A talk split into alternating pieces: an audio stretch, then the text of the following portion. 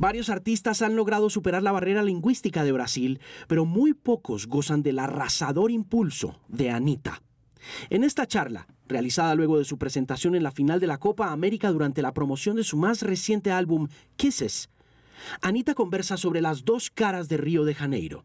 Funk carioca, adaptarse a la música comercial, J Balvin, Maluma, redes sociales y su impacto en su fama global, madurez musical y profesional, Jair Bolsonaro y América Latina y un asunto esencial para entender el papel de las mujeres en la cuarta oleada del feminismo mundial, la expresión libre de la sexualidad a través del cuerpo. Todo esto y mucho más con una de las mujeres más influyentes del pop a nivel mundial hacen parte de esta conversación muy interesante con Anita en el episodio número 24 de El Podcast por Canal 13. ¿Por qué estás intentando hablar paisa? no, creo que te hacer tu primera pregunta. Porque yo creo que es más sexy, ¿no? ¿Por qué es sexy hablar paisa? Yo no sé, cuando escucho me, se siente más sexy para mí. ¿Cómo puedes hablar tú de cosas sexys por fuera de un país tan sexy como Brasil? Ustedes llevan un poco el sexo ahí en la piel, ¿no? Mira, yo no sé en general, yo puedo hablar por mí. Yo sí. Yo sí lo tengo. ¿Por qué? ¿Por herencia, por, por región, por nacionalidad? En verdad, mi padre, mi padre es muy así. Y ahí que mm, acaba que tengo un poquito de como, de como él. Yo salí un poco como él. Hmm. ¿Qué, qué hace el papá? Mi padre es vendedor. Así hmm. dice, vendedor. ¿Vendedor de qué? De batería de coche. Ah, ok. ¿Y la mamá? Mi madre es idio, costurera, así dice. Sí, ok. Que hace bolsas, así, carteras, ¿sabes? ¿Dónde te criaste? En Río. En Río de Janeiro. Sí. ¿Cómo es Río de Janeiro? Depende. Si es rico, es un Río de Janeiro. Si es pobre, es otro. Ah, yo nací, yo tuve una infancia muy humilde y Río de Janeiro fue, es un lugar alegre, la gente es feliz, la gente es, es amable con todos. Pero también es una gente que pasa muchas dificultades. Entonces, eh, de seguridad, de, todo que, un país así eh, como Brasil pasa. Pero su gente siempre encuentra una manera de dar la vuelta, ¿sabes? Por arriba y mostrar confianza. Y así es, así es. Brasil, Río es lleno de, playas, de naturaleza, de gente bonita, de fiesta y música. La familia, eh, ¿qué tan difícil fue crear? Si dices que fue difícil, háblame de la niñez en, Río de Janeiro, de tu niñez. Mira, yo vivía, yo tuve una infancia muy humilde yo vivía en la calle así, yo, yo tenía una casa, claro, pero mi infancia toda fue, era jugando en la calle y, y de verdad todo, todo muy humilde, así, no era una infancia llena de estructura, llena de juguetes, llena de, de viajes, no, por, por al revés. Hmm. ¿Por qué crees que es... Eh, que hay tantas diferencias entre el, río de los ricos y el río de los pobres. ¿Por qué sigue pasando ese tema? en América Latina, porque nos pasa a nosotros también un poco. Sí, creo que no es solo, solo en Río, creo que en, y cuanto más viajo, más veo que muchos países tienen la misma situación, principalmente acá. En Latinoamérica, creo que necesitamos evoluir todavía en la cuestión de gobierno, de igualdad, de equidad, de la gente, de la gente comprender las necesidades, ¿sabes? De, las necesidades de los demás, que no sean solo las tuyas o de la gente que comparte el mismo, que comparte el mismo mundo que, que, ti. Hmm. Pero creo que esto. ¿Cómo te metes en la música? Yo me metí en la música en las iglesias. Yo Empecé a cantar en las iglesias con mi abuelo y ahí aprendí todo que sé de canciones, de música allá. ¿Qué religión eres? Yo hoy en día yo soy espiritualista, pero cuando empecé era católica. ¿Eras católica? Sí. ¿Qué tipo de canciones cantaban y cómo es un eh, servicio musical en el catolicismo en Brasil? A diferencia de Colombia, por ejemplo. No, creo que es igualito. ¿Sí? Creo que el, el catolicismo acá en, en Latinoamérica es muy parecido con, con, con catolicismo de Brasil, así, todo muy parecido. ¿Cómo te, ¿Cómo te descubren o quién te descubre en las iglesias? Ah, yo en las iglesias fue, yo estaba en la casa de mi abuelo y mi abuelo era pianista, tocaba el órgano. Yo estaba en uno de los ensayos y una de las mujeres que cantaba en la banda me escuchó en el ensayo porque estaba ya escuchando y tal. Y me, di- me dijo, mira, tú cantas muy bien, ¿no quieres cantar con nosotros? Y yo, sí quiero. Y ahí empecé a cantar. Yo ya iba a, a la misa todos los domingos, pero ahí ya tenía otra razón a que frecuentarlas y me encantaba. ¿Cuántos años tenías cuando pasó ese encuentro? Ah, siete, ocho años por ahí. Ok, y en ese momento, esa mujer que te invita a cantar con ellos, ¿es a cantar en dónde? ¿En qué lugar? En la iglesia. En la iglesia. Sí. Bueno, ¿y cómo pasa de la iglesia a un uh, tema Ah, más secular? Yo empecé a salir, yo me puso adolescente y ahí empecé a salir con mi hermano de fiesta y muy des- lue- pronto después yo hice, un vi- yo hice un video y puse en la internet cantando y bailando funk, que es el ritmo de la calle de Brasil. Y la gente, la gente empezó a preguntar y, a mirar y me llamaron a hacer una, una prueba de sonido en una empresa de Brasil que hace funk, que, que trans- transportaba el funk para todo el, el estado. Y ahí yo empecé así. ¿Cuántos años tenías? Yo tenía 17 Ok, y ahí mi madre y mi hermano salían conmigo. ok. ¿Qué, qué te dijeron ahí? ¿Ya, ya seguías yendo a la iglesia por aquella época? Seguía así. ¿Sigues siendo, ya no, ya no vas a la iglesia, ¿o sí? Ah, no, hoy en día es diferente. Los encuentros son como...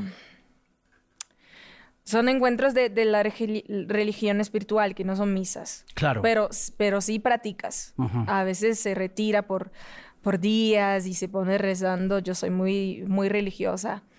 En este tiempo, mi madre, mi hermano iban conmigo.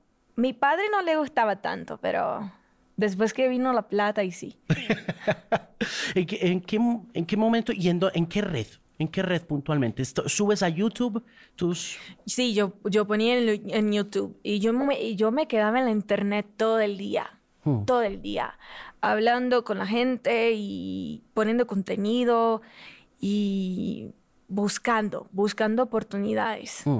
¿Qué- ¿Cuáles fueron esas primeras oportunidades que encontraste? Ah, radios de Río de Janeiro, algunos conciertos. Yo fingía, yo creé un email fake fingía que era una manager, pero en verdad que era yo. Y, pero con el nombre de mi hermano, y ahí mandaba a mi hermano, va, va, finge que era usted hablando todo ese tiempo. Y así fuimos aprendiendo con las experiencias hasta que llegamos acá. En eh, términos de música, ¿puedes explicarnos qué es el funk? El funk es como si fuera el reggaetón de acá para ustedes, pero el sonido, el ritmo es completamente diferente, pero la historia es igual, la origen es igual, eh, las letras, todo es muy igual, muy igual, hasta el prejuicio que sufre y las letras antes muy machistas y hoy en día cambiando, todo igualito. Es la misma cosa, solo cambia el ritmo. ¿Sabes por qué lo llaman funk al igual que el funk en los Estados Unidos? Ah, sí, porque el, el funk vino de, ¿te acuerdas? África Bambata. Claro. Sí, de Nueva allá, sí, de allá salieron, salieron dos ritmos, el electrónico y el funk, que es como Stevie B por ahí más. ¿Sabes? ¿Sabes Stevie B? Stevie B, The Adventures of Stevie B o Stevie o Stevie Wonder, dices No, tú. Stevie B. Stevie B. De canta- el cantante de funk eh, de Estados Unidos. Eh, Sí. creo que de Miami se, se Sí, claro, no claro. Claro que sí. Entonces, eh, de ahí Brasil empezó a sacar estos ritmos y a hacer las canciones en inglés, en estos ritmos, pero con, con letras en portugués para que la gente de la calle comprendiese lo que estaba pasando, lo que estaban cantando. Y ahí este ritmo que se repartió en dos, uno lado para electrónico y otro lado para esta parte más funk. Esta parte se fue Brasil, el, Río de Janeiro empezó a cambiar el perreo, cambiar, cambiar, cambiar hasta que llegue al resultado que funk tiene hoy. Tanto que el funk y el electrónico en su, en su base principal tiene el mismo BPM. Sí. 130. Sí, el beats per minute son 130 beats por minuto. Exacto. Ok. 130, 133. Eh, ¿Se rapea en el funk? ¿Se canta en el funk? Se canta y se rapea, los dos. Los dos se hacen. ¿Tú cantas y rapeas? Antes solo cantaba, hoy en día hago los dos. ¿Sí? Hoy en día sí. ¿Qué te gusta de rapear? Ah, no, rapeo no en la hora, ¿ok? Yo no sé hacerle esta rima improvisada. No, me llame para esto que soy terrible en cualquier idioma que quiera. Por el amor de Dios. No, no te soy preocupes. Pésima. Pero me gusta jugar con la voz. en verdad es que me gusta probar cosas nuevas. Yo solo cantaba porque vengo de esta, de esta escuela de las iglesias y tal. Y ahí con el tiempo me, me, gusta ponerme a, hacer cosas diferentes. Y como nunca, siempre decía, no, yo no hago rap, yo no hago rap. Y ahí un día yo, yo dije, ok, voy a intentar hacer esto. Y ahí empecé. ¿Qué tan difícil fue consolidarse en el mundo del funk como mujer? Totalmente, no, no solo como mujer, pero cuando yo empecé con el funk, era todavía un ritmo muy, muy de la calle y que la gente no aceptaba en la radio, que la gente no aceptaba tanto en la tele. Entonces, había un tiempo que el funk fue muy acepto en la tele y tal, en, en, la ciudad, pero ahí después se cambió y la gente empezó una, una ola de prejuicio muy fuerte. Entonces, que cuando yo salí para la radio para promover mi música o para mostrar mi música e intentar que pusieran la programación, siempre me decían que no, este ritmo no, este ritmo la gente no le gusta porque es, es muy machista, es muy es criminal y esto y esto. Y lo que yo hice fue empezar una lucha, cambiar el, el beat y transformar un poco más pop las músicas para que sonaran, para que sonase en la radio, pero ahí en vivo yo hacía funk. Yo, yo cambiaba la producción y hacía el funk. ¿Cómo hiciste esa transformación? ¿Tuviste amigos, compañeros de trabajo? ¿Quién te ayudó al principio? el principio mi hermano. En verdad que mi hermano está conmigo hasta hoy, es mi principal parcero de trabajo. Ah, después yo tuve la esquera y tuve mis productores, Humberto y, su compañero Carlos, que, que me enseñaran a abrir la cabeza para esto, porque para mí yo siempre decía, no, que estoy, que estoy cambiando mi, personalidad, esta no es, no es quien yo soy, esta no soy yo, eh, haciendo un, un, tipo de canción, mi canción es de la calle, yo no quiero cambiar. Y ellos me decían, mira, estás cambiando esto para que suene en la radio, para que la gente te escuche y ahí tú puedas poner tu personalidad sin que la gente te comandes. Y así yo supe escuchar, que bueno, yo soy muy, muy buena oyente. Y ahí yo supe escucharlos, seguí el consejo mismo que no me gustara nada de, las, de lo que estaba escuchando. Yo hice trabajos así hasta que la gente empezó a aceptar y yo pude hacer lo que sea. Hoy en día sé yo cantar canciones de Ninar en, y va a sonar. Mira, em, en ese momento, cuando estabas arrancando a cantar esas canciones y no te ponían en la radio, ¿qué alternativa usaste? ¿Te fuiste para discotecas? ¿Qué, ¿Qué, hiciste ahí? Yo hacía como que marcas para DJs, para que los DJs sonaran mi canción, como cantaron la canción y ponían el nombre del DJ en medio. Ponía, promocionaba mucho la internet y hacía muchos conciertos, como que pasadita en los lugares, ¿sabes? Para cantar una o dos canciones. ¿Cuánto tiempo te tomó llegar a un éxito? Ah, el, primero ex, el primer éxito me tomó dos años. Ok. ¿Cómo te das cuenta que es un éxito? ¿Qué pasa cuando te encuentras Porque este éxito cambió. ah, eh, Sonó un poquito en, en los clubs de acá de Colombia también, se llamó Show de Poderosas.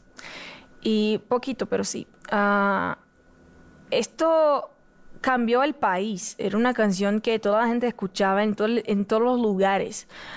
Todas las ciudades, todas las, todas las clases, toda la gente escuchaba y reproducía la coreografía en la calle y, y vendían las ropas de, que yo usaba en los videos.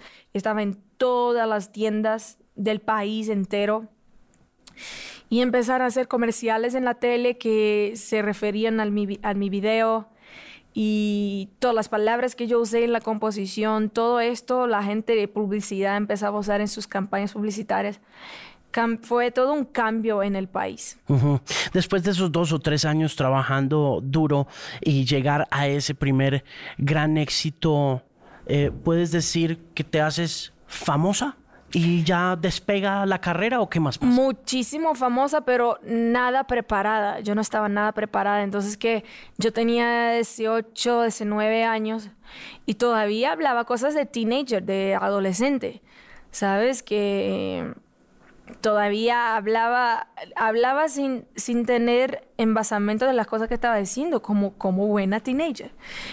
Y ahí yo tuve muchos juzgamentos por esto y que fueron malos en la época, pero buenos porque me pusieron muy grandísima por las M's que hablaba. Y- pero después con el tiempo y con la madurez que la vida fue dándome, yo, la gente pasó a comprenderme y hoy en día tengo el respeto que bueno y, y hago un trabajo más global, pero fueron como algunos años de, de pelea para que llegara a un bueno.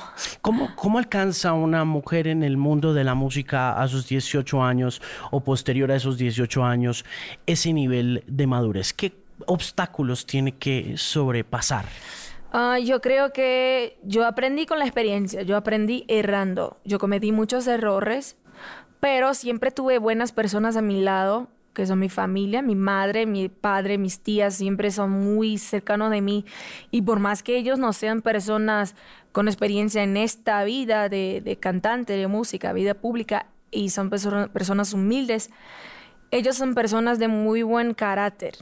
Entonces, siempre que yo pasaba por alguna, alguna situación de mucho, y no era, era con- era- eran piedras de verdad, sí, eran como, eran pesado, demasiado, era primeras, primeras páginas de periódicos, gente hablando cosas en todos los lugares, y yo, yo me sentía muy mal.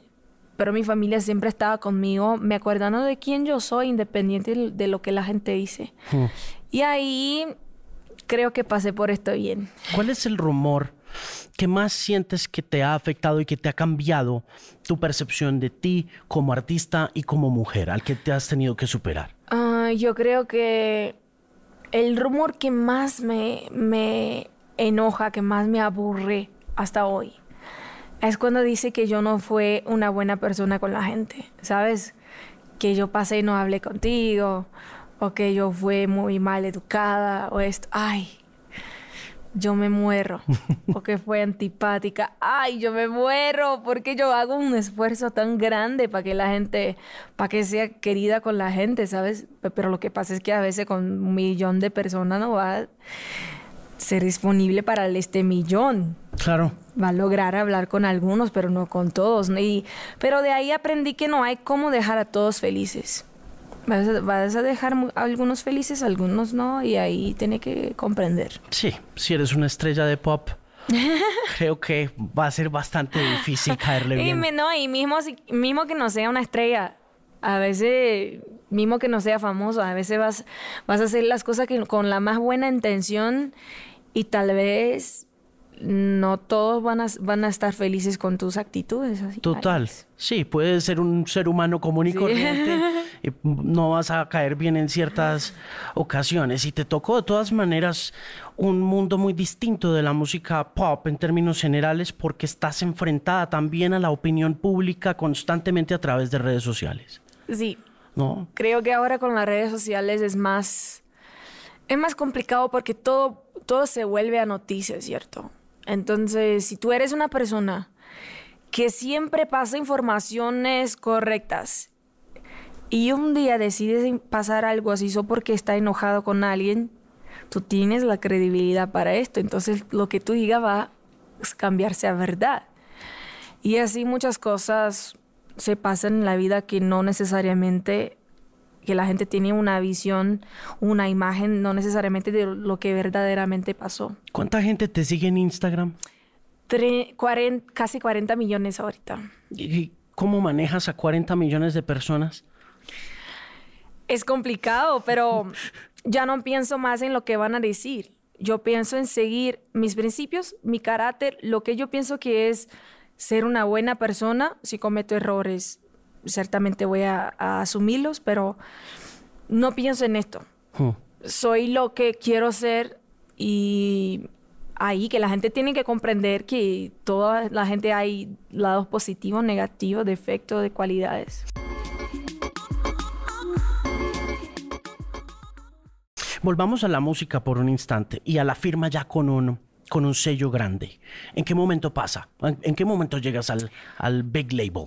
Ah, yo grabé, yo asigné con Warner Music en 2013, un poquito, eh, sí, 2013 creo.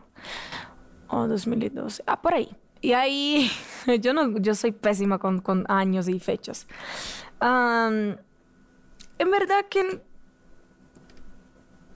lo que cambia en verdad es que tiene un equipo muy grande en todos los lugares pero lo que pasa es que si tú no tienes las ganas y tú no te enfocas, no te dedicas, nada va a pasar. Depende mucho, mucho de ti. Depende mucho de lo que tú haces como persona, tu ética profesional, tu enfoque. Sí, eso es algo que también subestimamos muchos cuando vemos a un artista de pop, porque creemos que todo está asegurado desde esa perspectiva de la gran corporación. Ay, no, yo soy mi propia manager. Yo no tengo, hoy en día, ahorita en este segundo, hace días, yo y mi hermano arreglamos a alguien para cuidar de nosotros en, fuera de Brasil, en Estados Unidos y tal, pero mm, hasta días, hasta días antes, atrás, yo no tenía manager, ninguno, nadie, solo yo cuidaba de mí misma. Pero ahí empecé a ponerme cansada. Claro. Son muchas cosas para cuidar. ¿eh? Crear la canción, crear la coreografía, cantar en el escenario, dar la entrevista y ahí mirar los contratos, eh, negociar las, las fechas y lo, la plata y todo. Y yo estaba cansadísima. Por supuesto. Eso tiene que ser una carga importante de trabajo, en especial porque estábamos hablando con los muchachos por fuera de los micrófonos antes de que llegaras y les decía yo a los muchachos, a pesar de que compartimos el continente, somos regiones tan diferentes. Es muy complicado porque hablamos idiomas diferentes, entonces que las, las culturas, yo creo que la cultura de entretenimiento es lo que más distingue la gente, porque es lo que hace con que las informaciones, el idioma, los costumbres pasen más, más rápidamente a la masa, a una cantidad grande de gente. Entonces que si hablan idiomas diferentes van a tener una cultura muy diferente porque no se comunican en, culturalmente en, el entretenimiento. Claro, no, y en, eh, hablando un poco más de eso, Brasil siempre ha sido un mercado muy de sí mismo, ¿no? Como que eh, contigo ha pasado, creo que pasó en algún momento con Iveche Sangalo en la década del 2000 que alcanzó a hacer un crossover, que alcanzó a pasar a Colombia y a otras regiones. Eh, creo que alcanzó a pasar en, el momento del Bosa también con, con Joao Gilberto, que logró cruzar. Que acaba de fallecer. Que acaba de morir.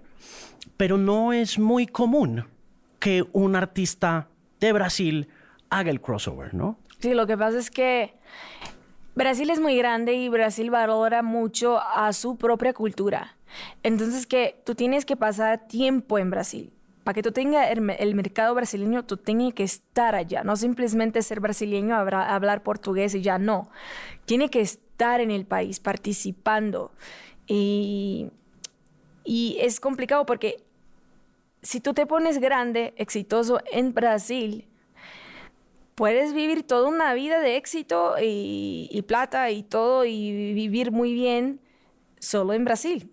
Entonces, eh, para que alguien quiera arriesgar todo esto que ha logrado en su país, que ya es muy difícil, que tiene el tamaño de un continente, para salir y arriesgar, intentar algo que no se sabe que si, si, va a pasar o no, y que también tiene que empezar desde el cero nuevamente, volver todo nuevamente, empezar de cero, ah, es, es mucho, es demasiado. Tal vez no, no son todas las personas que, que lo quieren hacerlo. ¿Te ha pasado a ti en estos momentos que has conquistado todo tipo de territorios, ¿no? Estás, estás en todas partes del mundo. Hoy en día, hoy en día, qué bueno, gracias a Dios, tenemos público en todos los países. Y algunos más, algunos menos, pero tenemos. Lo logramos. Yo, en verdad, esta, esta ganas de hacerlo fue cuando yo ya estaba muy grande en Brasil, pero tenía 23 años. Y ahí pensé, mira, ¿qué hago ahora? Yo voy a seguir haciendo lo mismo por hasta ¿Hasta, ¿Hasta cuándo? Y a mí no me gusta una vida así, ¿sabes? A mí me gustan los cambios, a mí me gustan desafíos, a mí me gusta intentar cosas nuevas y salir, descubrir un mundo nuevo. Y por esto intenté buscar lo que sería la próxima cosa, la próxima etapa. ¿Y qué encontraste? Me encontré mucha, mucha gente diciendo que sería la interna internacionalización internacionalización, pero que era imposible, que todos habían intentado y no había pasado. Que lo último fue Roberto Carlos. Y ahí yo dije, ok, entonces si me dicen que es imposible, ahora quiero hacerlo. ¿Cómo perseguiste ese sueño de la internacionalización? ¿Por dónde ah, empezaste? Yo empecé marcando reuniones con gente de la industria en diferentes países.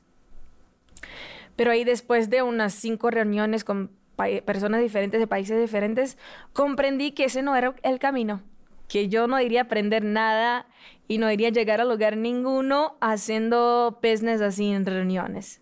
Ahí yo fui para la calle, salí por la calle, empecé a buscar con la gente, con el taxista, con el, la persona del bar, con, en el club, en todos los lugares. Y ahí preguntando descubrí los artistas, porque en Brasil no sonaba reggaetón, nada.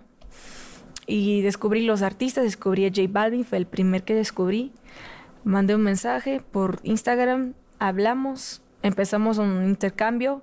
Yo presenté Brasil, yo presenté a él Brasil y presenté Brasil quién era J Balvin y él hizo hice lo mismo para mí fuera de su de mi país en su mar, en su mercado y después lo hice con Maluma. Y ahí empezamos. Y ahí empecé a conocer gente, conocer gente, salir, salir, salir. Pero nunca, nunca más reuniones, solo calle y haciendo contactos. ¿Qué tiene J Balvin? Humildad, carisma, uh, talento y ética profesional. ¿Qué tiene Maluma? Ay, tanta cosa. Mucho carisma, muchísimo inteligencia, ganas. Es muy dedicado, muy enfocado, trabaja duro. Eh, y también es muy profesional. Es muy dedicado. Hay mucha disciplina en este trabajo de ustedes, ¿no? Sí. Son disciplinados a pesar de la rumba, a pesar de la fiesta, a pesar como de, de la sensualidad rebosante de, todos. Sí. Tienen que trabajar muy duro. Tanto Maluma cuanto J Balvin, que conozco más íntimamente, son muy, muy disciplinados. Yo soy también muy disciplinada. ¿A qué horas te levantas? Depende del día. Hoy, por ejemplo, cinco y media de la mañana. ¿Cuántas entrevistas has hecho? Ah, más de 30. ¿Te cansas? ¿Te... Me canso, pero fijo muy bien. ¿Sí? Sí, fijo perfecto. En la última te, te vas a pensar que estoy en la primera. ¿Qué le agregas a la música latina? ¿Qué sientes que es tu factor más importante para ser la estrella que eres hoy en día?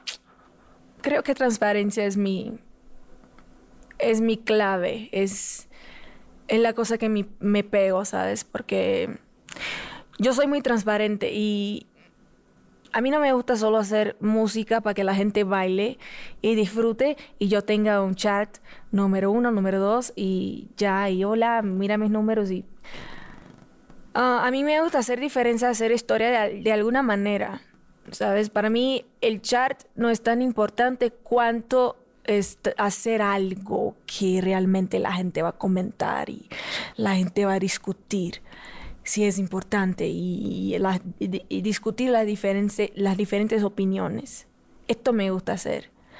Y creo que la transparencia con la cual yo hago las cosas creo que puede ser esto la, la clave. Si no estuvieras haciendo música, ¿cuál es tu segunda pasión? ¿Qué estarías haciendo? Yo sería psicóloga, seguramente. ¿En serio? Serísimo. Yo soy muy buena en leer las personas. Ok. Muy buena. Es buena leyendo gente. Sí. ¿Por qué? Yo creo que porque ya pasé, yo creo que porque ya pasé por muchas cosas, con muchos mucho tipos de personas diferentes. Y, y, ya estuve en diferentes tipos de situaciones que, que hoy en día me, me ponen a, a saber un poquito. Hay amigos míos que a veces me llaman por una consultita que... ¿Cómo eh, está Colombia como mercado tuyo? ¿Qué, tan importante es Colombia dentro de tu estrategia? primero que todo, yo amo, tengo cariño personal por el país. primero porque las dos primeras grandes ayudas que tuve fueron colombianas. segundo porque ustedes tienen una manera de ser muy brasileña. Manera de ser, aspecto, todos son, eh, los colombianos, los brasileños son muy parecidos en todo. y también porque eh, el, número de influencia musical, Colombia es uno de, los países mayores en este sentido, que, que los demás siguen. Hmm. ¿Cómo sientes América Latina en estos momentos? ¿Cómo la ves? ¿Qué te gusta de América Latina? ¿Qué no te gusta? no me gusta el gobierno en general, que yo pienso que la desigualdad es muy grande en los países latinos. Entonces creo que hay una, un histórico de manera de gobernar, de comandar sus, sus lugares, sus países y muy egoístas tal vez, ¿sabes? Con el pueblo. Y a veces creo que falta educación para la gente, ¿sabes? estructuras, oportunidades. Y lo que me deja muy feliz es que nosotros siempre encontramos un camino. Siempre encontramos una manera, una manera de llegar donde queremos. Tenemos siempre una fuerza, unas ganas de todo. Y somos unidos, somos unidos. La, unión de la familia latina es como si los latinos fueran una familia gigante, ¿sabes? Tenemos la, la cuestión de familia muy fuerte, ¿sabes? Miramos a alguien de nuestro país y decimos, es familia, ¿sabes? Y esto me deja muy feliz. Hmm. ¿Los estadounidenses se acercan a ti para hacer música contigo? ¿Te dicen, hey, queremos ir a Brasil, queremos hacer cosas? Claro, claro, ya, ya, ya recibí muchos amigos en Brasil, J Balvin, Maluma, Prince Royce, Gracie, Ozuna, todos estuvieron en, estuvieron en Brasil trabajando conmigo. ¿Tú crees que eh, ese acercamiento pasa un poco porque ese mercado genera tanta pasión y también tantos números que puede ser un tema más numérico que otra cosa o es artístico también? Creo que los dos. Y creo que antes ellos no, miraban. Tanto Brasil no miraba a los latinos de, hispánicos y los hispánicos no miraban a Brasil, portugués, así. Hasta que empezamos a ver con esta cosa de internet, se pone muy, los números se ponen muy claros, muy, muy abiertos a nosotros. Mm. y estamos muy cerca, ¿no? Estamos muy cerca. Y empecé a hablar y explicar y el mercado brasileño para J Balvin, para Maluma, para Gracie, Prince, Osuna, y ahí todos comprenden que es como si fuera otro mundo, pero totalmente posible de, de pasar y de haber un trabajo y una carrera ya también. Hmm. ¿Qué piensas de Jair Bolsonaro? Yo pienso así. Ni todo ser humano, ningún ser humano es todo mal y todo bueno. El problema en este caso es que el, país se repartió en dos lados y no hay, y en uno de los lados se piensa que solo se hace mal y el otro lado se piensa que solo se hace bien. Y nadie así es. Él va a cometer innúmeros errores, pero también va a acertar. Y yo como brasileña, que hago barra para mi país, yo quiero que él acerte más que R, porque yo estoy allá, porque es mi país, amo a mi gente. A partir del momento que la gente elige a alguien, la mayoría de las personas elige a alguien, por más que no sea tu preferencia, por más que no sea lo que tú prefieres, tú tienes que querer que, querer que, el país Avance. va para adelante y no para atrás. Eh, creo, yo comprendo por qué la mayoría fuiste por él, uh, porque hace sus ideales contra la corrupción ah, y todo esto, la economía y tal, que tiene esto todo muy claro. Ah, pero creo también, y yo como artista principalmente, como hablo con público, como represento personas, yo creo que si tú representas a un país, no debería dejar que la gente piense que es tranquilo tener pensamientos machistas o desiguales para, para géneros sexuales, para lo que sea, para, para si, es, si es homosexual, si es lo que, lo que sea de tu vida, lo que sea. entonces, creo que esto no es saludable. Y estamos viviendo un poco eso en todos nuestros países. Sí. Que unos piensan que están haciendo mal las cosas, otros que las están haciendo bien y no hay punto medio. ¿no? Sí, creo que el problema es la gente mirar a un representante y pensar, no, si él piensa que es tranquilo hablar mal de mujeres, vamos a hablar también, porque nuestro representante ¿sabes? Es como si tú fueras el ejemplo de una nación, de una, de una gente.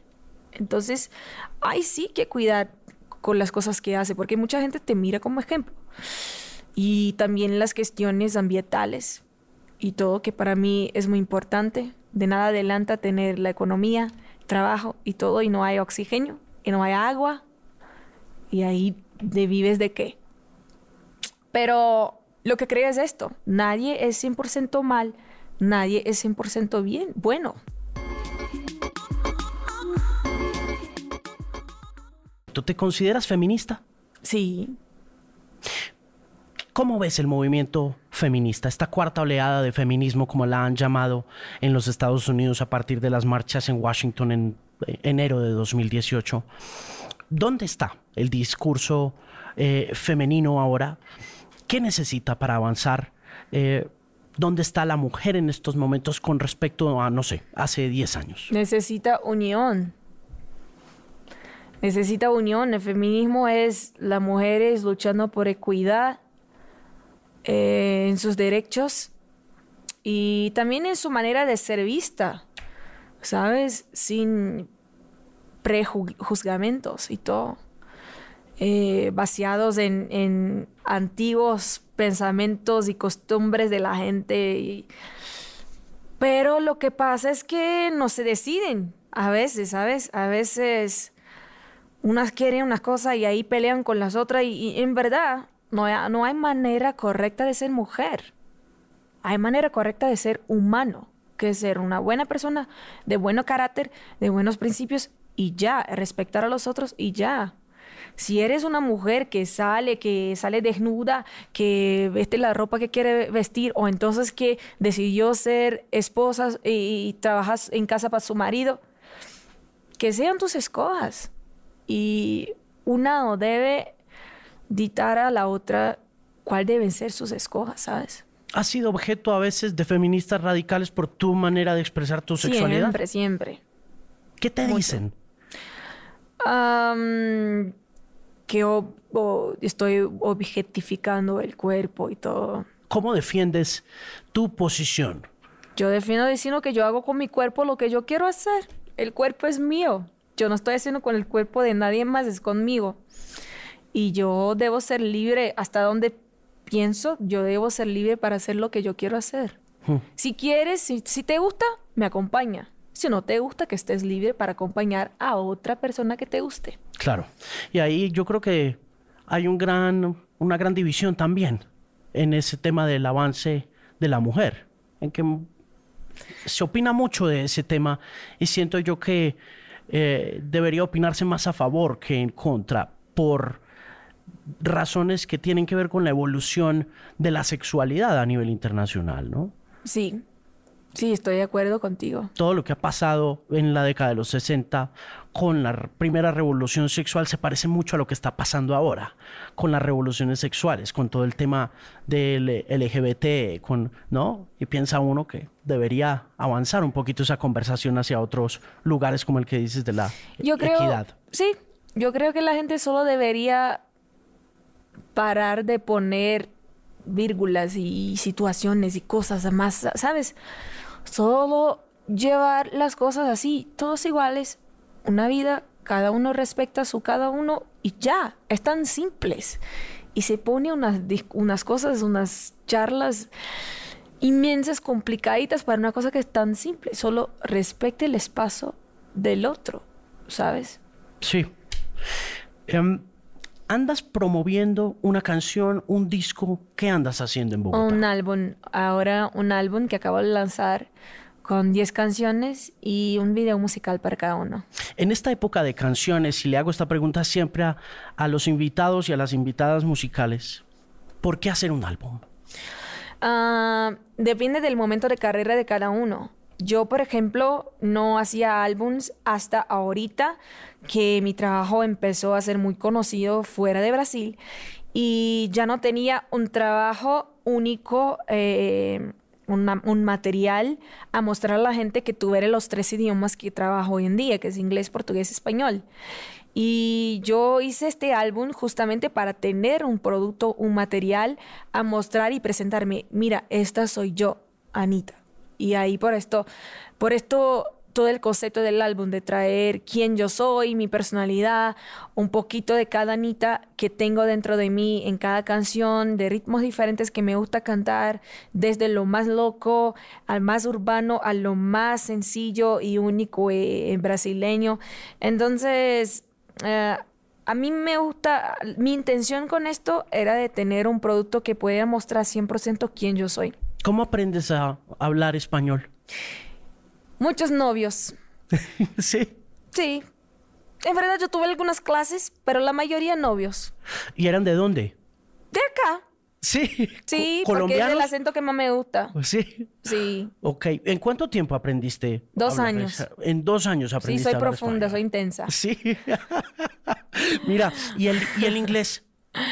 El inglés yo, yo estudiaba desde siempre, pero mira, yo tuve algunas clases y tal, pero la práctica y la música me ayuda mucho. La música y películas, películas, series, esto me ayuda mucho a hablar. ¿Qué cosas eh, aprendiste a cantar en español primero como? L- Mi primer cantante que escuché en español fue Luis Miguel. Ok. Cuando yo tenía seis años, creo, mi madre es muy fan. Y ahí tiene todos sus, sus álbums. Y ahí desde pequeña sé todas las canciones de Luis Miguel. ¿Y series de televisión que andabas viendo? ¿Qué? Ah, yo... En Brasil pasa mucha cosa en, en, en de, de- de idioma español, pero con portugués doblado, pero... eh, Chavo del Ocho, pero ahí ya no, no se aprende nada de español porque se pasa en portugués. Pero después yo asistí La Casa de Papel, yo asistí Elite, yo asistí muchos, muchas películas de Pedro Almodóvar, que es amigo mío también, ah, como La piel que habito, eh, Los ojos que... Ay Dios, ojos que todo ven. Ok. Este, sí. Ok, muchas películas de, de Pedro Almodóvar y ahí mirando muchas cosas en español. ¿Cómo te va en Europa? Muy bien, ahora yo voy de tour por allá. Yo tengo Tomorrowland en Bélgica, tengo España, Portugal, um, Zurich, ah, Londres, eh, eh, muchas cosas. ¿Vives en Brasil? Vivo en Río, sí. ¿Sueñas viviendo en algún otro lugar? ¿Te gustaría vivir en otro lugar? Me gustaría vivir, hay dos lugares que yo viviría, acá y Miami. Yo viviría tranquila, pero en Medellín creo. Sí. No sé si Bogotá tiene tanto que ver conmigo. No creo. Es Medellín tiene más, creo. Yo creo que Medellín es más lo tuyo. Creo. Un poco por el clima. Aunque pues en tráfico con Medellín estamos como igualaditos, ¿no? Sí, sí, es como Brasil. Río Brasil también. tiene Río, San Paulo. San Paulo es como Bogotá y Río es como Medellín. Entonces por eso pienso que Medellín sería más. Río también tiene su tráfico duro, su, su, su automóvil pesado, ¿no? Sí, sí, sí, tiene. es un tiene. poco pesado. Sí, demasiado. Bueno, pero ¿y te- eh, qué te falta pa- para irte a vivir a Miami, para decidirte que te vas para Miami? Porque yo creo que la plata ya la debes tener, la fama ya la tienes, ya te puedes ir a vivir. Ah, yo solo iría a vivir en otro país si toda mi familia viniera conmigo. Ah, Ok. Viniera, así dice. Sí, sí, sí. Eh, sí, porque yo no me pue- no puedo. Si me pongo dos meses lejos de ellos, ya me pongo loquísima. Sí. Y yo tengo unos 20 tíos. No, no 20, pero tengo unos 15. Son 15 personas en mi familia. Yo tendría que, tendría que traer todos los 15 para donde yo iría, pero... Y ahí y me gusta vivir en Brasil. Yo estoy feliz. ¿Tenés algún sueño?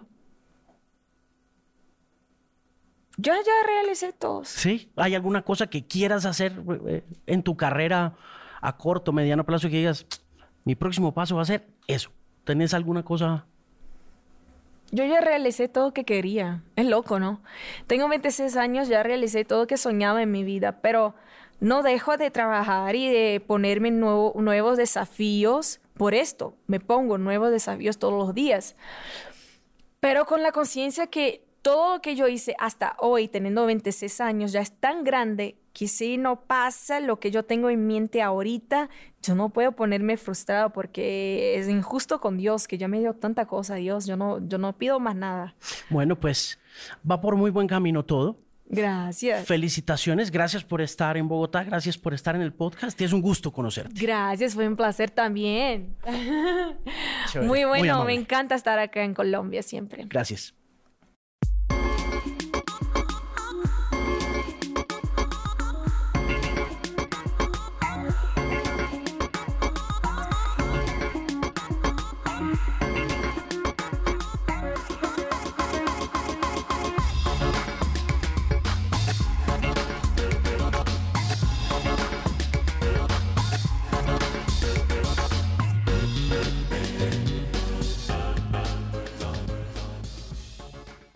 Este programa fue financiado a través de los recursos del Fondo para el Desarrollo de la Televisión y los contenidos de la Autoridad Nacional de Televisión.